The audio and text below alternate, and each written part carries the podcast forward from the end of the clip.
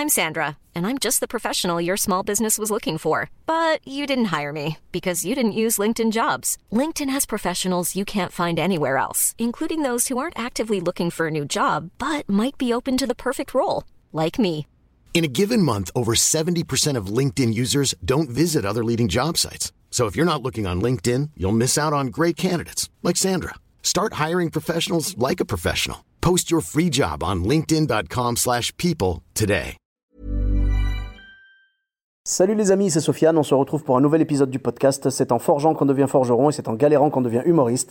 Voici Galère d'humoriste avec aujourd'hui Michael le jingle, excuse-moi.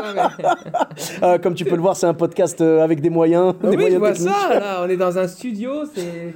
Il y a des gens qui s'évanouissent, c'est parfait. Exactement. Mais Sofiane vous dira sa galère plus tard. Ben oui, euh, en effet, je viens de jouer mon spectacle et il y a une spectatrice qui, qui, s'est- qui a fait un petit malaise vagal. Dieu merci, elle va bien et on l'embrasse. euh. Parce que tu nous as monté, en fait. On a, on a tellement ri qu'elle était, elle était au, au paradis. Ah, elle, était, elle était super et on l'embrasse. Coucou Salima. Bon. Vrai. Donc, euh, tu avais une ou plusieurs anecdotes à nous Euh, raconter? Moi, j'en ai trois, je vais les faire courtes. Donc, La, vas-y. la première galère, oui, c'est ça, c'était à, à- à mes tout débuts. En fait, on avait un duo avec Maxime Hubo et on, on, on commence à faire des sketchs, mais pour des, pour des mariages, tu vois, vraiment. Donc, on, on est trop content, un beau château, on va dans, dans le Touvet, ça s'appelle, c'est en Isère. Et euh, on a notre matos avec nous, on arrive super sale, on voit déjà des, des- des gens déguisés, c'est en mode Versailles. On dit, tiens, euh, ah, on a, été, on C'est a une petite enveloppe, mais ils ont du budget quand même. Je dis bon bah écoute viens on s'installe, on demande la salle, il dit bah l'orangerie euh, c'est au fond là-bas, installez-vous. On voit le DJ, on dit DJ on s'installe où? Il me dit mais euh, pourquoi? Je dis bah on doit faire un spectacle et tout, c'est une surprise. Ah bah j'étais pas au courant, bah écoutez installez-vous là, on installe une scène.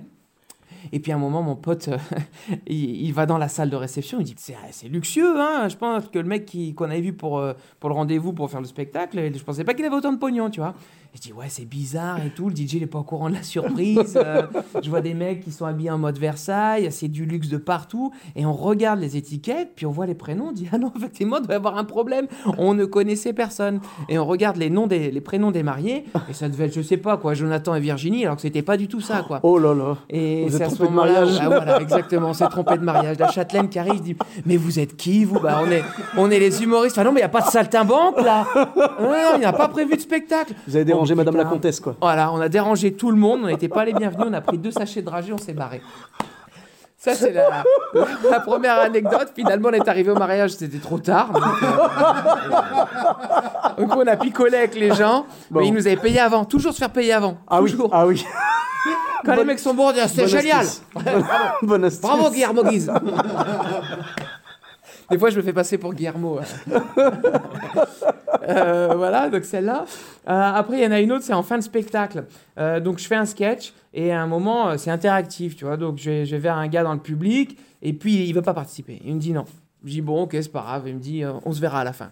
Je dis waouh, tu vois. Et le spectacle se termine et il vient me voir. Et en fait, je faisais une vanne sur les Corses, tu vois, mais euh, je flattais le Corse, tu vois.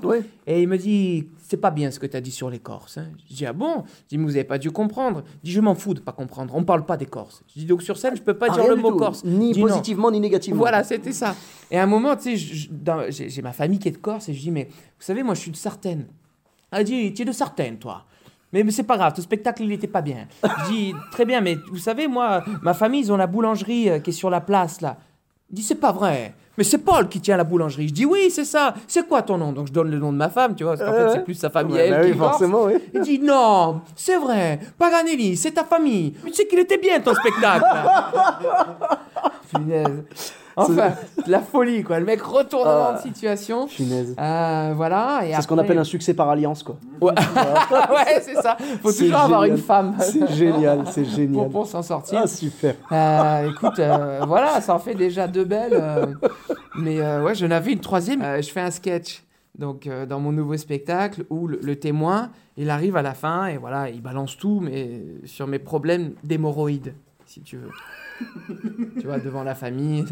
D'accord. le mec, il balance tout, il dit c'est ça, non, mais il faut tout dire, donc, et donc, je fais un sketch, mais, mais subtil, tu vois, en expliquant bah, c'est une douleur et que personne n'en parle. Les gens, ils Mhm. ont honte de ça.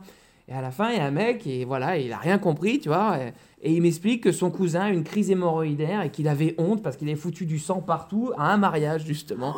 Et donc, il est, tu sentais le malaise, le mec qui avait tout de suite bloqué hémorroïde, hop, le cerveau dit Ah non, je ne vais pas entendre parler. Ah oui, voilà. Tu vois? Oh. Alors que justement, je parle de cette douleur, de cette maladie. Et... D'accord. Et il, Bah, et il a quand même dit à la fin, il a dit, t'as de la chance que là où on joue, il n'y ait pas de cendrier. Sinon, Je te l'aurais envoyé dans la gueule. ah ouais, d'accord. Ah ouais, bah c'est ça, à force de jouer dans des bars. D'accord. Donc, mesdames et messieurs, vous l'aurez compris, il faut pas parler des Corses et il faut pas parler des hémorroïdes. Ah, C'est les- un combo C'est les deux sujets, euh, voilà. Et surtout, ne parlez pas d'un Corse qui a des hémorroïdes. surtout, ne parlez pas de ça. Sauf si vous êtes de la famille euh, Pa- Paganelli, c'est ça Paganelli. Si vous êtes de Sartène, la boulangerie à Paul, c'est bon C'est bon, ça passe.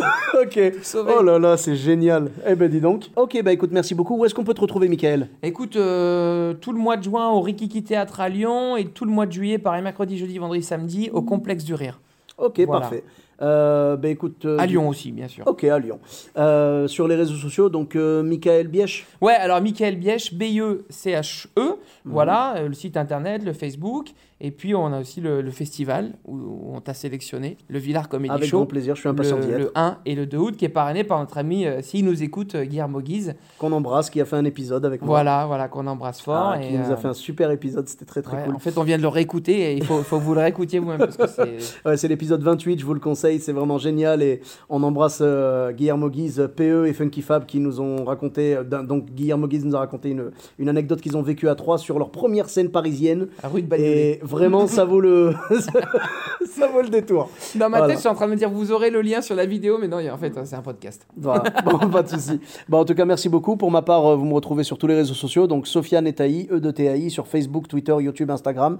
On se retrouve prochainement pour un nouvel épisode. N'hésitez pas à mettre 5 étoiles et un commentaire sur iTunes. Abonnez-vous et parlez-en autour de vous. Bis à tous, même à toi là-bas. Hey, it's Paige DeSorbo from Giggly Squad. High quality fashion without the price tag. Say hello to Quince. I'm snagging high-end essentials like cozy cashmere sweaters, sleek leather jackets, fine jewelry, and so much more. With Quince being 50 to 80% less than similar brands. And they partner with factories that prioritize safe, ethical, and responsible manufacturing. I love that. Luxury quality within reach. Go to quince.com slash style to get free shipping and 365 day returns on your next order. Quince.com slash style.